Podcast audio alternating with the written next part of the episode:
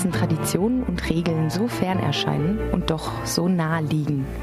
Ursprünglich beheimatet in Argentinien hat sich der ehemalige Tanz der argentinischen Unterschicht über Jahre hinweg überall auf der Welt etabliert. Auch hier in Freiburg gibt es seit längerem eine Tango-Szene.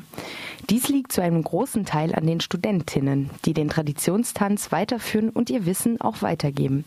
Das Tango-Projekt Freiburg, kurz TPF, vereint nämlich junge Lehrende und Lernende, indem Studentinnen Tanzkurse für junge Menschen anbieten.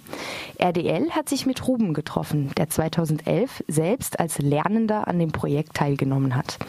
Seit 2012 ist Ruben Veranstalter einer eigenen sogenannten Milonga, die sich von den sonstigen meist traditionell ablaufenden Milongas unterscheidet. Es handelt sich um eine moderne Form des Tango-Tanzens, die sich nicht nur durch die Bewegungen, sondern auch durch die Musikauswahl auszeichnet.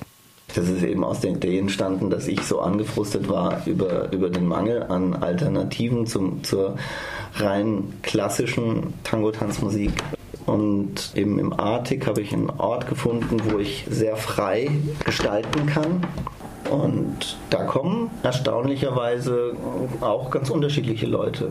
Ich würde sagen, in der Mehrzahl sind es junge, aber auch eben einige ältere. Ich würde jetzt mal so sagen 60, 40. Und so ist es eigentlich auch angelegt, äh, dass äh, es eine offene Veranstaltung, die sich eben an alle richtet und jetzt nicht den Älteren verbieten soll, äh, dahin zu gehen. Im Gegenteil, eigentlich ist das eine, soll ja auch so ein bisschen die Leute zusammenbringen. Und es gibt eben viele, die eben auch modernen Tango tanzen wollen. Moderner Tango heißt elektronischer Tango. Der war mal Mode so in den 10er Jahren. Äh, das hat nachgelassen und außer Elektro-Tango gibt es auch eben Non-Tango, also kein Tango offiziell, aber der von der Rhythmik gut passt zum Tango. Das kann dann alles Mögliche sein, wie Massive Attack oder Lamp oder so. Es gibt alle möglichen Songs, die irgendwie äh, passen können äh, von der Melodie und das stelle ich dann dort zusammen und es wird eigentlich ganz gut angenommen. Wer zu so einer Milonga will, muss sich jedoch an gewisse Regeln halten.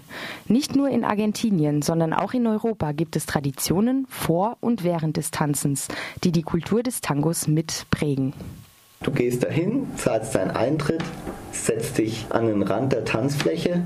Meistens so im Kreis ist alles gruppiert um die Tanzfläche herum, gibt es Sitzgelegenheiten und dann schaut man sich um wer denn so alles da ist und wer tanzen will. Und gibt, es gibt die äh, unausgesprochene Re äh, Regel oder es gibt unausgesprochene Regeln, äh, wie äh, findet man zueinander.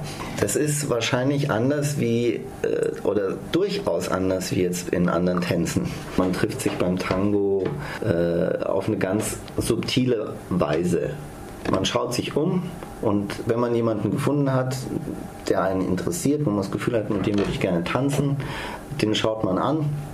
Und wenn der einen dann auch anschaut, dann nickt man sich zu. Dann gehst du als Auffordernder zu äh, demjenigen hin, der zugestimmt hat und dann tanzt man los. Wenn du dich an diese Regeln hältst mit dem Cabeceo, das ist dieses sich anschauen, das sich zunicken, das nennt man Cabeceo, kannst nur hoffen, dass diese Regel irgendwie funktioniert. Man trifft sich zwar zum Tanzen, wenn man sich verabredet hat, nachdem man sich zugenickt hat, aber danach tanzt man maximal drei Lieder. Ja, das ist eine Tanda. Und man tanzt nur diese drei Lieder miteinander. Offiziell ist so die Regelung. Wenn es super gut war, kannst du noch eine zweite Tanda dran hängen, aber danach trennt man sich. Alles andere wäre nicht okay. Wir haben mit Ruben auch über die negativen Seiten des Tanzens gesprochen, die sich jedoch nicht nur spezifisch auf den Tango beziehen. Die Begeisterung einer Tänzerin oder eines Tänzers reicht häufig nicht aus, um aufgefordert zu werden. Äh, die Erfahrung von manchen ist, dass selbst wenn sich die Leute vornehmen, wir brechen diese Regel auf, äh, äh, mit, äh, mit dem Auffordern, wir, wir, wir wir tanzen mit allen. Äh, wir tanzen auch mit vorgeblich äh, ähm, eher unattraktiveren Tanzpartnern, weil sie einem irgendwie suspekt sind oder weil sie äh, halt nicht so erstmal dem entsprechen, was du äh, dir jetzt wünschst. Ja? Mm, oder tanzt auch mal mit Älteren oder umgekehrt tanzt ich mit Jüngeren. Dass selbst wenn man sich all das vornimmt, ähm, trotzdem immer wieder äh, das alte Schema äh, durchkommt, meistens auf einer Milonga tanzen äh, die richtig Guten nur mit den richtig Guten. Und das ist äh, für manche sehr, sehr frustrierend ähm, und äh, wird auch als sehr ungerecht erlebt weil man sich natürlich, äh, wenn man jetzt sich mit dem Thema Gleichberechtigung da auseinandersetzt, da eigentlich auf einen Tanz stößt, der das alles irgendwie zu verweigern scheint. Das ist, das ist durchaus was, was, äh, was man ähm, hier beobachten kann, dass, dass die Leute dann plötzlich bei Tango glauben, äh, diese, diese alten traditionellen Formen können sie jetzt mal so richtig ausleben, aber das muss es gar nicht sein. Die Rollenverteilungen während des Tanzens sind seit jeher festgelegt. Der Mann ist der Führende und die Frau ist die Folgende. Es gibt jedoch bereits Events, bei denen bewusst mit dieser Tradition gespielt wird. Denn die Rolle des anderen Geschlechts während dem Tanzen einzunehmen, verleiht zu neuen Sichtweisen und Emotionen. Der Tanz wird dadurch anders wahrgenommen. Ruben sieht aber bereits im konventionellen Tango-Tanzen eine stattfindende Gleichberechtigung, die über die Rollenverteilung hinausgeht es gibt zwar unterschiedliche Aufgabenbereiche, aber in jedem Aufgabenbereich ist derjenige auch, äh, äh, hatte auch einen Gestaltungsfreiraum.